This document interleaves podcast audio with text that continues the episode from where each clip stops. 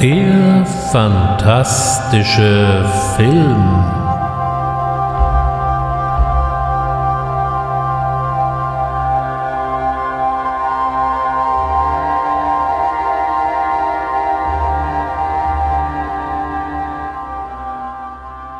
Herzlich willkommen zu einer neuen, heute besonders höllischen Ausgabe des fantastischen Films. Ich begrüße Sie zur Ausgabe von Hellraiser. Dieses bis heute existierende und recht langlebige Horror-Franchise nahm seinen Anfang im Jahr 1987 und hat es bisher auf satte zehn Sequels gebracht.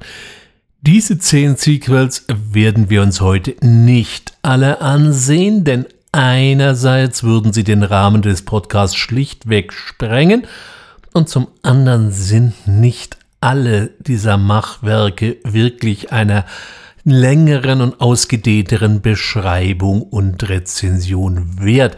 Ich möchte mich heute nur auf die ersten vier beschränken und die sollten eigentlich auch die gesamte Hellraiser-Saga umreißen was sie dann am Endeffekt wieder mal nicht taten. Aber ich möchte der Story an der Stelle nicht vorgreifen, sondern erst einmal mit einem berühmt-berüchtigten Zitat von Stephen King beginnen. I have seen the future of horror. His name is Clive Barker. Und so muss natürlich hier jetzt mal die Frage erlaubt sein, wer ist denn dieser Clive Barker?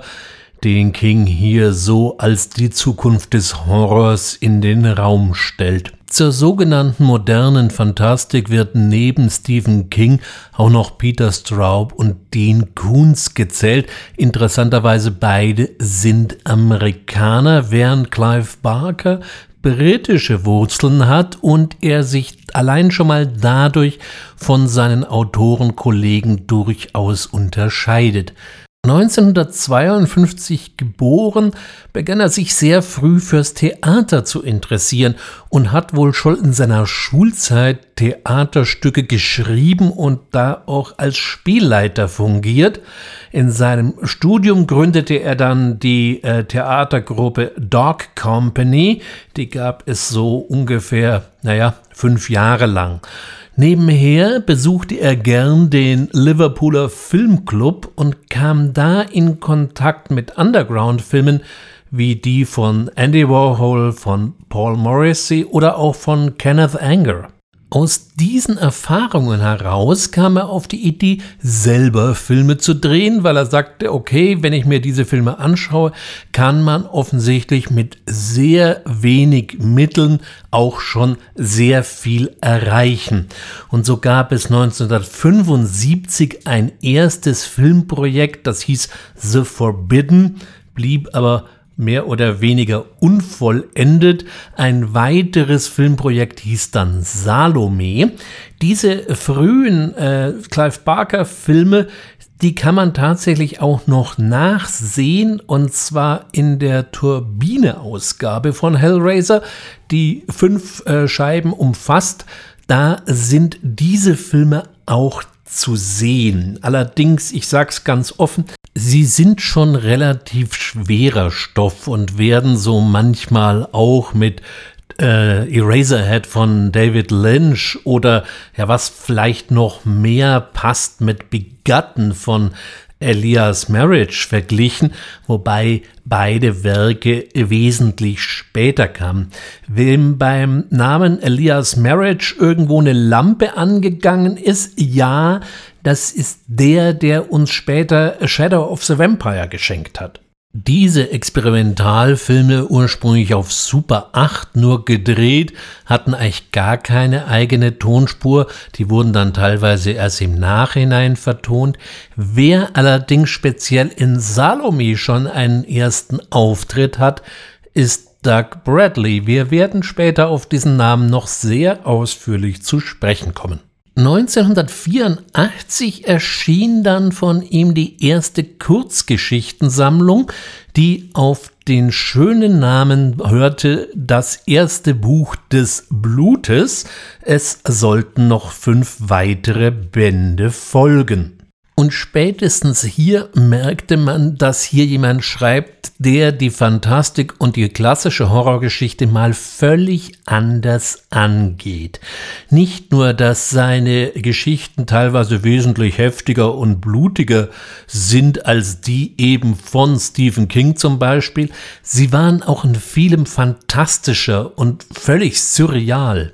So gehen zum Beispiel in der Geschichte In the Hills, The Cities zwei Städte oder die Einwohner zweier Städte aufeinander los, beide zusammengebunden als gigantische Riesen. Und man braucht erstmal eine Weile, bis man überhaupt mal umreißt, was da gerade abläuft. Und zugegebenermaßen ist dieses Szenario, weiß Gott, nicht alltäglich. Ein anderes Beispiel mag der Mitternachtsfleischzug sein, ein U-Bahn-Zug, der die Stadtväter zu versorgen hat. Wer hier nur einfach an Ratsherrn denkt, dem sei an dieser Stelle schon mal verraten, das ist etwas zu kurz gegriffen. Für diese neue und doch sehr ungewöhnliche Prosa hagelte es entsprechende Auszeichnungen und es dauerte natürlich nicht lange, dann klopfte eben auch der Film bei Clive Barker an. 1985 gab es eine erste Verfilmung seiner Werke, und zwar nach einem eigenen Drehbuch von ihm, das war Underworld. Wem da jetzt nicht so viel einfällt, es ist auch nicht unbedingt eine allzu große Bildungslücke. 1986 folgte dann Rawhead Rex. Äh, in beiden Fällen hat übrigens George Pavlou die Regie geführt und in beiden Fällen war Barker unzufrieden mit dem Ergebnis. Ich hoffe, das hat die Freundschaft zwischen den beiden nicht zu sehr belastet. So in der allgemeinen Wahrnehmung kommt Rawhead Rex noch ein bisschen besser weg als Underworld. Ich mag beides nicht so besonders, wobei ich allerdings sagen muss, dass Rawhead Rex, da gefällt mir auch die Geschichte von Barker schon nicht. Da hat er weiß Gott Besseres abgeliefert, so zum Beispiel einige seiner Romane. Da wäre zum Beispiel das Damnation Game zu nennen, in Deutsch Spiel des Verderbens, The Great and Secret Show heißt im Deutschen völlig bescheuert, jenseits des Bösen, was die sich da manchmal ausdenken, oder auch Weave World, äh, in Deutschen hieß das Ganze dann plötzlich Jaya, dann könnte sich ja jeder was drunter vorstellen oder eben auch nicht.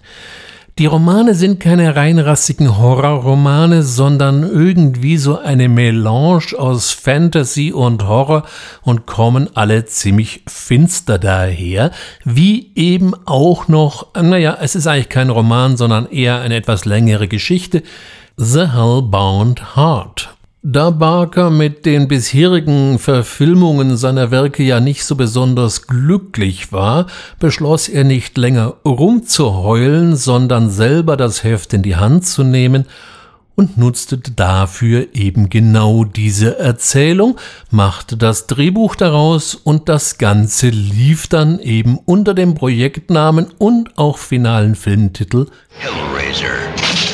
Beyond any terror have imagined. A nightmare, unlike anything you have witnessed, is born.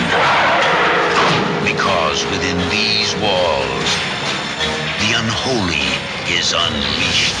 Hellraiser erzählt auf der einen Seite von Frank Cotton, der durch die Welt zieht auf der Suche nach der endgültigen sinnlichen Erfahrung und hier an eine ominöse Puzzlebox gerät, mit der man Türen oder Tore öffnen kann, wobei eben wohin diese führen eher offen bleibt und er wird dann auf sehr unsanfte Weise in eine sehr ominöse Zwischenwelt gezogen. Auf der anderen Seite haben wir Julia mit ihrem etwas spießigen und etwas piefigen Ehemann Larry und als die wieder in den alten Familienstammsitz ziehen, kommt es zu einem, naja, sagen wir mal, Wiedersehen der ganz besonderen Art. Was uns hier serviert wurde, das war neu, das war ungewohnt, und wenn im zweiten Teil des Filmes dann die sogenannten Zenobiten auf den Plan treten, diese etwas eigenartig gestalteten Dämonen, dann sind das nicht nur einfach stumpfsinnige Folterknechte, sondern sie selber bezeichnen sich als Forschungsreisende, vielleicht könnte man sie gerade noch als Qualforscher durchgehen lassen. Und damit schufen Barker und Bob Keane, der für die Optik der Zenobiten verantwortlich war, eine völlig neue Form von Fremdwesen. Der Film trug zwar im Deutschen den Untertitel Tor zur Hölle, aber Barker legt sich da eigentlich nicht richtig fest, zumindest nicht in diesem ersten Film. Wie auch in seinen Büchern, wie ich es vorhin schon mal so ein bisschen skizziert hat, gibt es bei den ganzen Charakteren keine ganz klare moralische Zuordnung. Frank ist über weite Strecken Opfer und Täter. Das gleiche gilt eben auch für Julia, die von Claire Higgins gespielt hat. Und es lässt sich trefflich darüber spekulieren, ob ihr Ehemann Larry tatsächlich so blind und blöd ist. Er wurde übrigens von Andrew Robinson gegeben, der dürfte den Dirty Harry-Fans aus dem ersten Dirty Harry-Film noch bestens im Gedächtnis geblieben sein. Da spielte er den Scorpio-Killer. Barker schuf damit einen der innovativsten Ansätze der späten 80er Jahre und das blieb auch für seine späteren Filme, bei denen er auch selbst Regie führte, das Prinzip. Hier gilt nichts, was es auf den ersten Blick zu sein scheint. Und äh, ich möchte hier als Beispiele nur mal Nightbreed einführen, der zwar relativ schwer in einer vernünftigen Fassung zu bekommen ist, aber trotzdem sehenswert.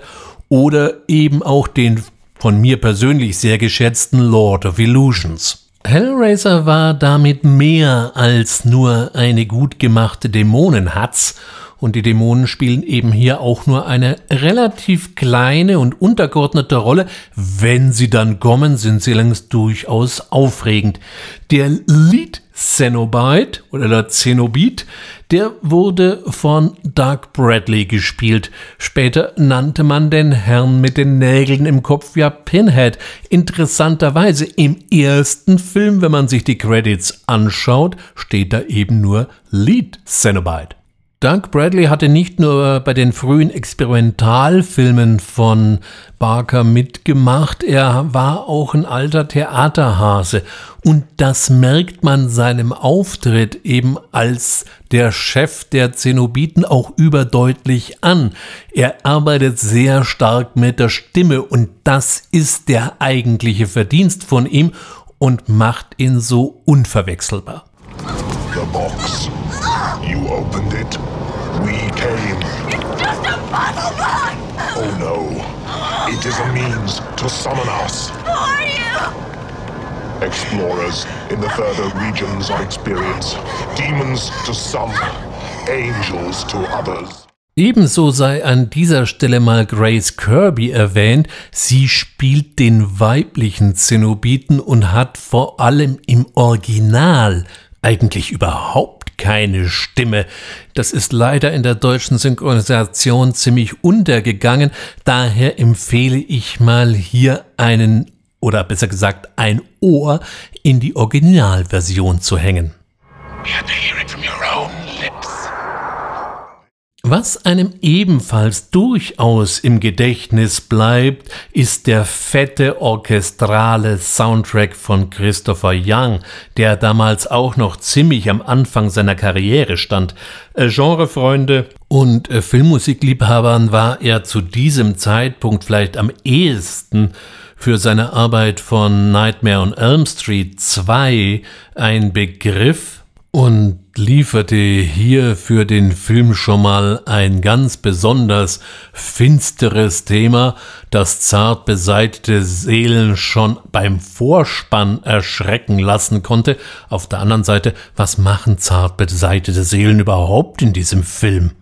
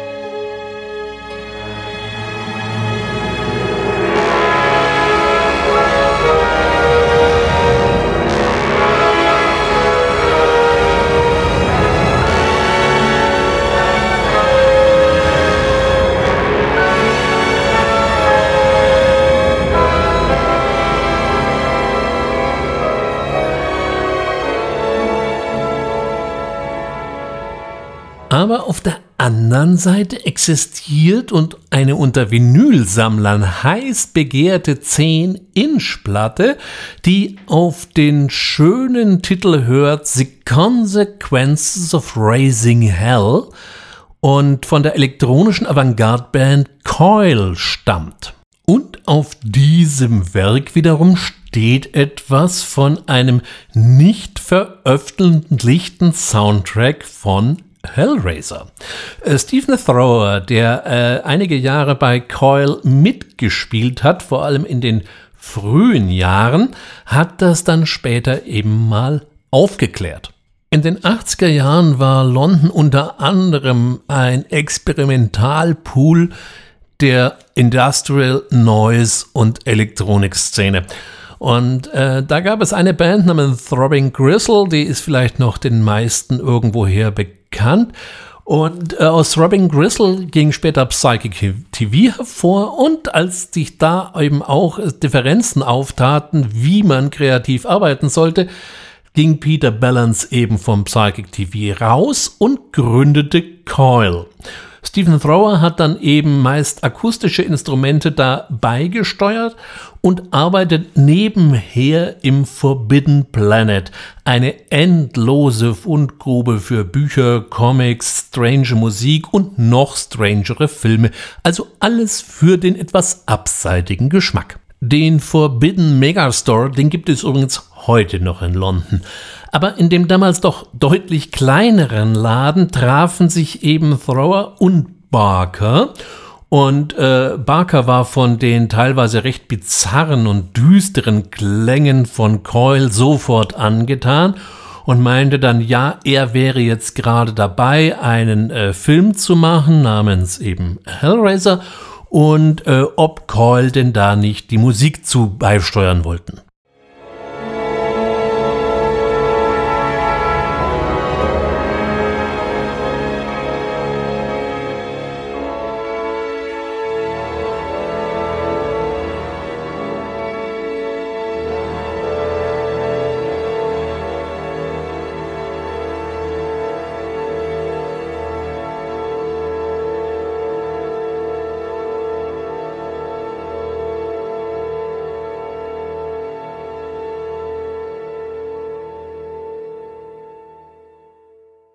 Der Film war wohl im Ursprung deutlich düsterer und experimenteller noch angelegt, als wir ihn heute sehen. Es kam auf jeden Fall zur Kooperation zwischen Barker und äh, Coyle. Und im Rahmen dieser Zusammenarbeit ähm, kam auch Barker mit PFI Quarterly in Kontakt, das war ein Underground-Magazin, was äh, Peter Balance von Coil sammelte, was sich mit jeder Art von Extreme Piercings, Body Modifications, Tattoos etc. Äh, beschäftigte. Und äh, Barker war sofort davon fasziniert. Und es ist durchaus wahrscheinlich, dass sich Barker hier äh, für das Design und für das Aussehen seiner Zidobiten doch so einiges Mal abgeguckt hat. Während der Produktion meldete sich dann auch mal die New World Pictures zu Wort. Das war die amerikanische Produktionsfirma. Da kamen dann mal welche von äh, Amerika nach England, um mal zu sehen, was Barker da so treibt. Und sie waren erst einmal auch durchaus äh, angenehm überrascht, was sie da sahen und haben das Budget wohl nochmal aufgestockt, sodass mehr Geld zur Verfügung stand, sodass auch längere Drehzeiten möglich waren.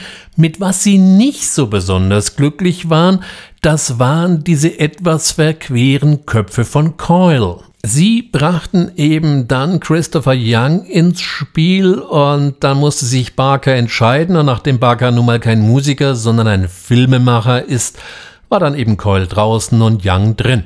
Ich bin mir nicht so ganz sicher, ob bei dieser Einflussnahme der Produktionsfirma eben auch so diese etwas lockeren, losen Enden entstanden, die es eben in Hellraiser auch gibt.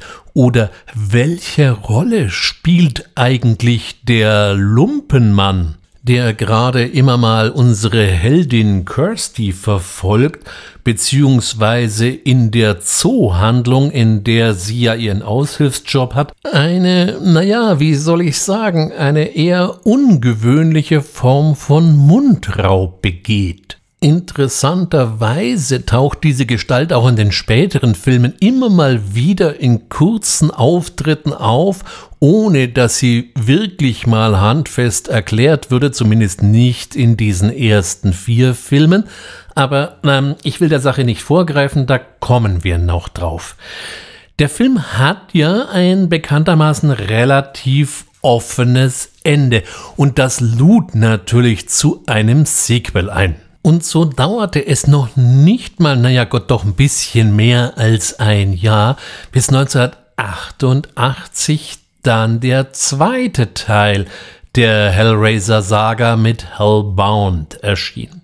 Die Story knüpft dabei direkt am ersten Teil an und erweitert diesen jedoch ganz gewaltig war die Welt oder der Ort, wo die Zenobiten ihr Unwesen treiben, an Anfang doch nur ein sehr unbestimmter Ort, wird es jetzt hier mal doch sehr konkret. The vision is renewed. The power is reawakened. The fear is reborn. Because they have returned. Hellbound, Hellraiser 2. And your suffering will be legendary even in hell. Last year, they brought hell to Earth. Now, they'll take you through hell. Auf diese Weise ist natürlich Hellbound über weite Strecken jetzt kein rein rassiger Horrorfilm mehr, sondern eher so eine Dark Fantasy Nummer. Und überhaupt finde ich, ist der ganze Film durchzogen von so einer gewissen, etwas surrealen Traumlogik.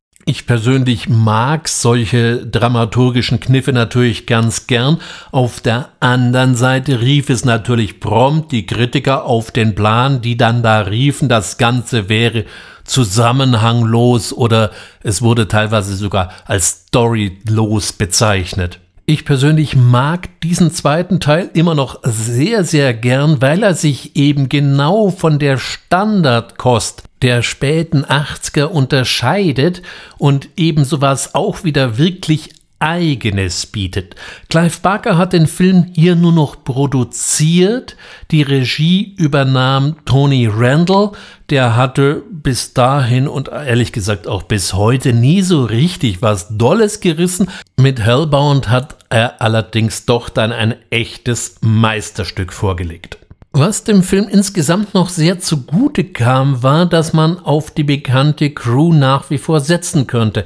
So sehen wir nach wie vor Claire Higgins in der Rolle der Julia noch ein bisschen zynischer und bösartiger als im ersten Film.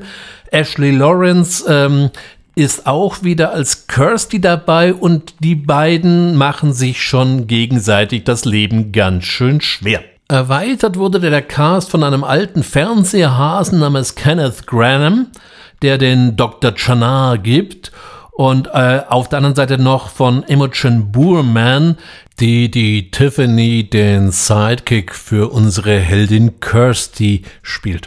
Natürlich war auch Doug Bradley wieder dabei, der hier zum ersten Mal als Pinhead geführt wurde, aber eben halt auch wieder eine sehr differenzierte Figur abgab und die ganze Sache eben noch nach außen hin hervorragend abrundet. Barker hat dann sein nächstes Projekt Nightbreed oder eben Kabal in USA umgesetzt. Da stand allerdings auch kein besonders guter Stern darüber. Der Film floppte im Kino und Barker war auch mit den Produktionsbedingungen nicht so besonders zufrieden. Es gab dann lange Zeit Gerüchte erstmal um einen Director's Cut, von dem keiner so genau wusste, ob es den wirklich gibt und ob er wirklich kommt. In Deutschland ist Nightbreed nie auf offiziellem Wege erschienen. Da geistern so ein paar nicht ganz legale Bootlegs rum. Die beste Version, die wir hier in Europa zur Verfügung haben, ist die britische von Arrow Video, die sowohl die Kinofassung als eben auch den Director's Cut umfasst. Besonders erwähnenswert noch zum Thema Nightbreed ist, dass Barker hier David Cronenberg als Schauspieler engagieren konnte. Er spielt den ziemlich zwielichtigen Psychiater Dr. Decker. Wer an äh, Barkers Geschichten gefallen findet oder eben auch die ersten zwei Hellraiser-Filme mag, der sollte auf jeden Fall hier einmal einen Blick riskieren, das ist schon so ein etwas vergessener kleiner Diamant.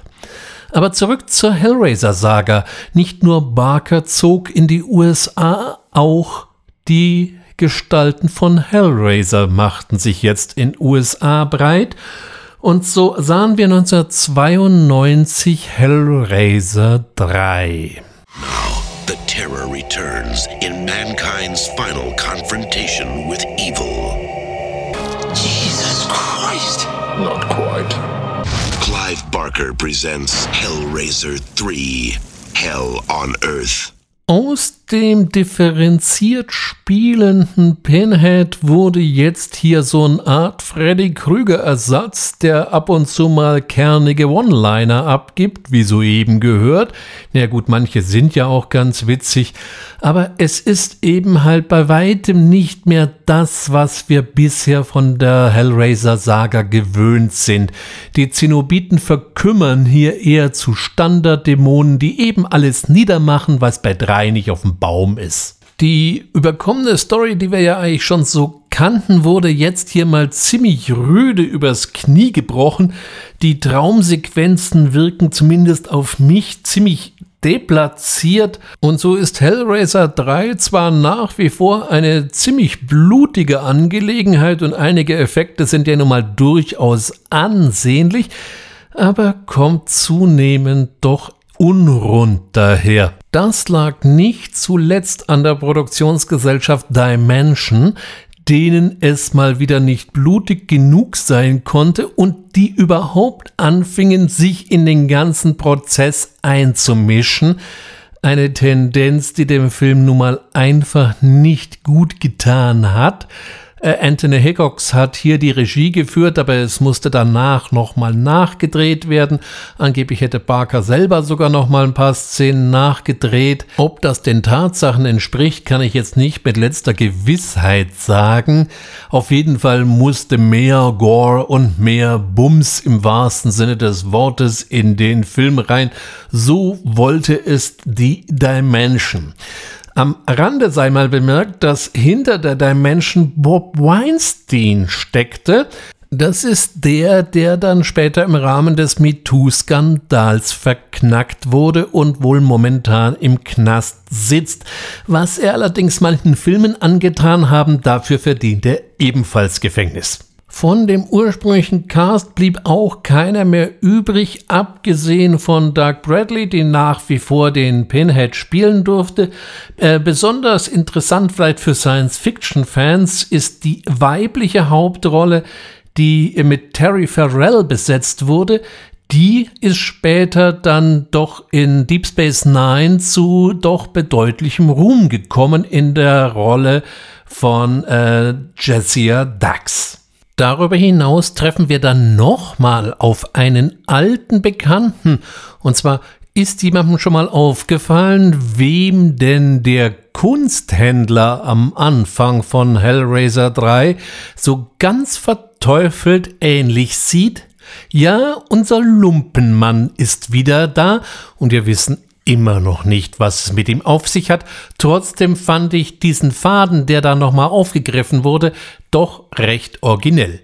Durchaus auch originell war der Soundtrack zu Hellraiser 3.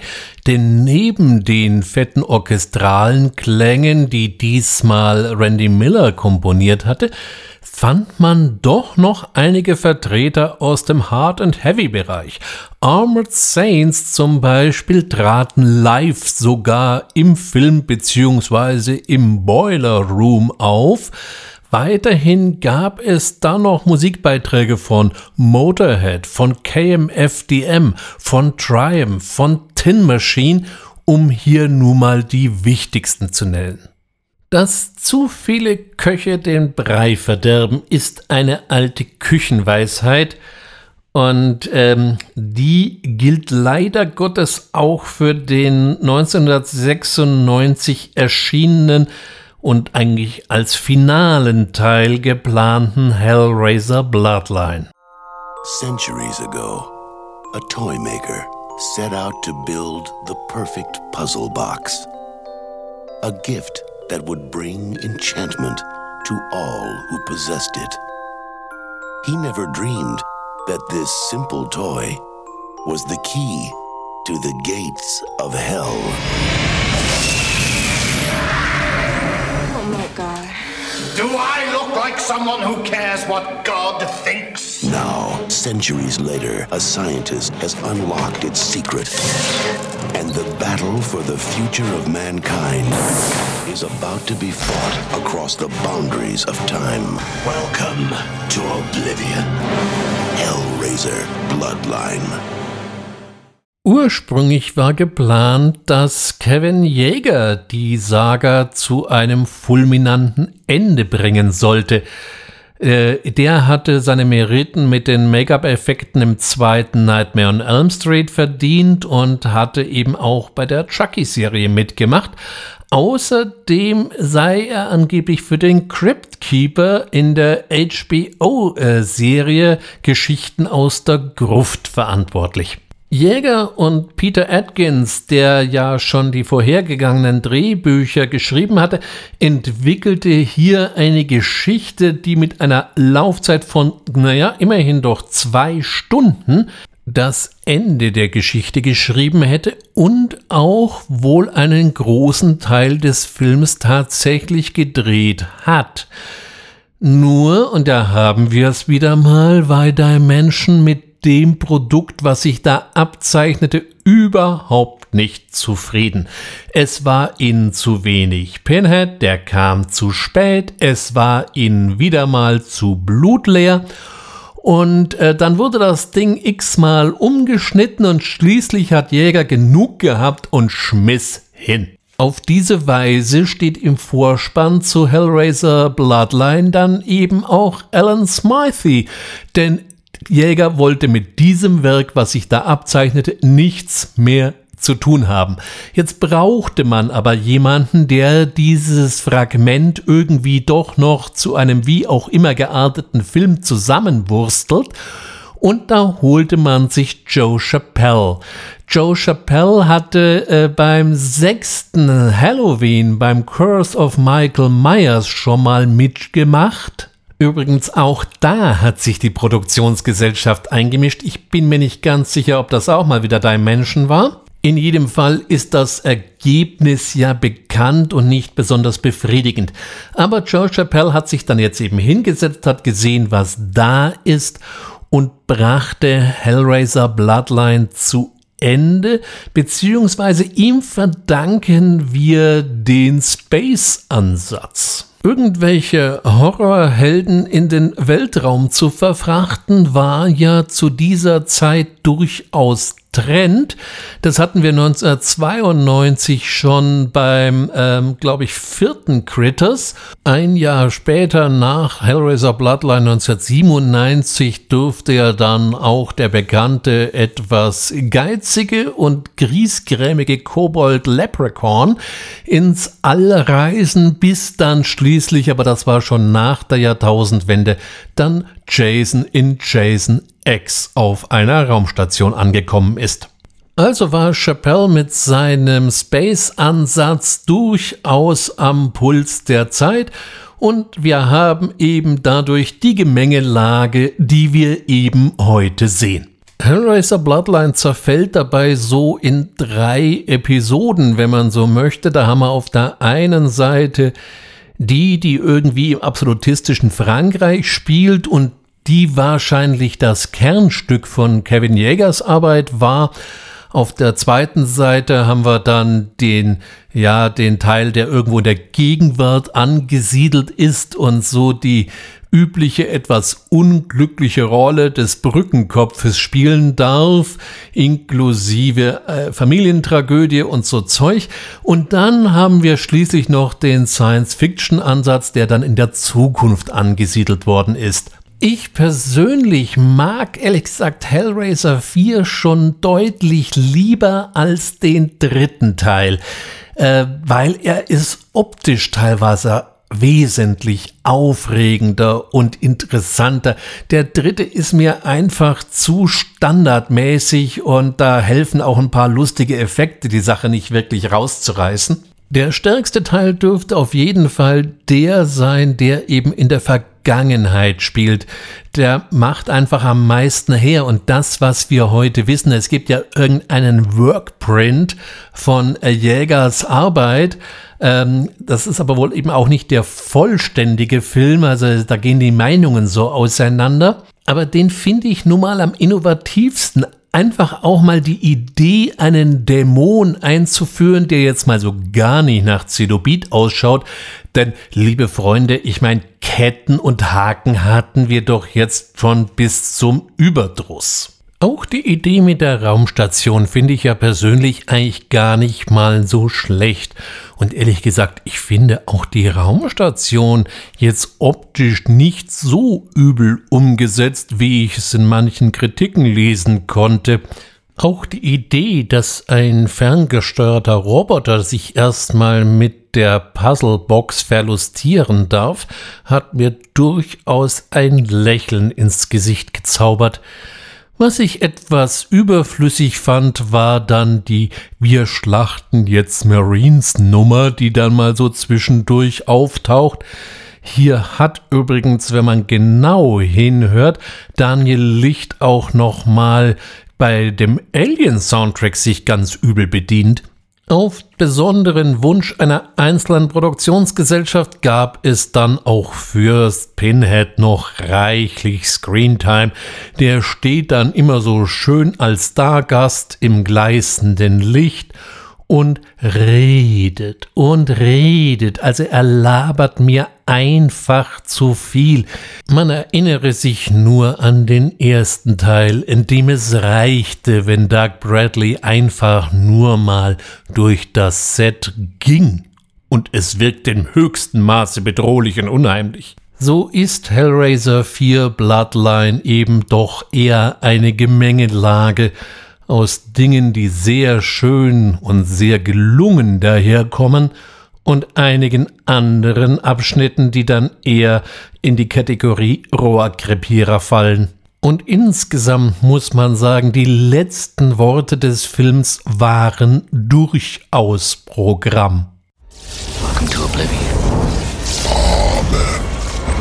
Aber wie wir eben wissen, war es nichts mit dem Vergessen und es folgte Hellraiser 5, Inferno, Hellraiser 6, Hellseeker und so weiter und so fort. Oft wirken diese Nachklaps dann eher wie irgendwelche für sich vernommene ganz nette Mystery-Filme, in die man halt so ein paar Zenobiten und ein bisschen Pinhead hineingemogelt hat.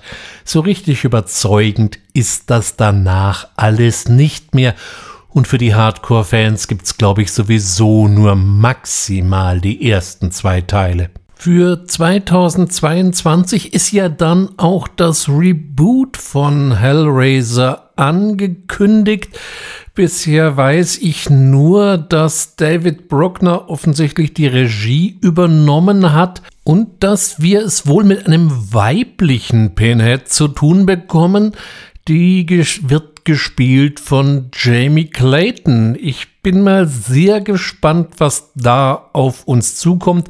Ich bin ja bei derartigen Reboots ehrlich gesagt immer ein bisschen vorsichtig. Zusammenfassend kann ich eigentlich nur sagen, Wer den ersten Hellraiser noch nicht in seiner ganzen Pracht und Schönheit, und ich meine nicht bei Tele 5 mit Werbepausen, sondern als kompletten Film gesehen hat, der sollte diese Bildungslücke unbedingt noch schließen. Wenn möglich empfehle ich wie immer auch hier die Originalfassung denn manche Sachen und manche Wendungen sind eben in der deutschen Fassung, naja, wie soll ich sagen, ein bisschen plump übersetzt. Das gleiche gilt eben auch für Hellbound, den zweiten Hellraiser, der ja lange Zeit übelst geschnitten unterwegs war, also bitte hier auch darauf achten, möglichst eine vollständige Kopie in die Finger zu bekommen denn äh, die deutsche geschnittene Fassung war so geschnitten, dass man den Film auch nicht mehr ganz verstehen konnte. Da fehlten wirklich wichtige Handlungsabschnitte. Und vor allen weiteren Hellraiser-Filmen, da möchte ich am liebsten einfach nur ein Schild aufhängen. Enter at your own risk. Kann man sich anschauen, muss man aber nicht. In der nächsten Ausgabe des fantastischen Films wende ich mich dann auch wieder einem Franchise zu, was mir persönlich besonders am Herzen liegt. Es gibt da so ein paar Filme, die kann ich immer wieder sehen und es gibt allein schon einen Satz, da könnte ich stehend Zwischenapplaus geben. The funeral is about to begin, Sir. Na, schon erkannt, worum es geht? Nein? Na, dann lasst euch doch einfach an der nächsten Ausgabe überraschen. Wie immer empfehle ich, wer es noch nicht getan hat, den fantastischen Film zu abonnieren. Es lohnt sich mit Sicherheit, spätestens ab nächsten Freitag wieder reinzuhören. Ansonsten bedanke ich mich wie immer. Wer mir bis hierher gefolgt ist, freue mich auf ein Wiederhören. Schauen Sie bis dahin fantastische Filme. Viel Vergnügen. Ihr Ulrich Wössner.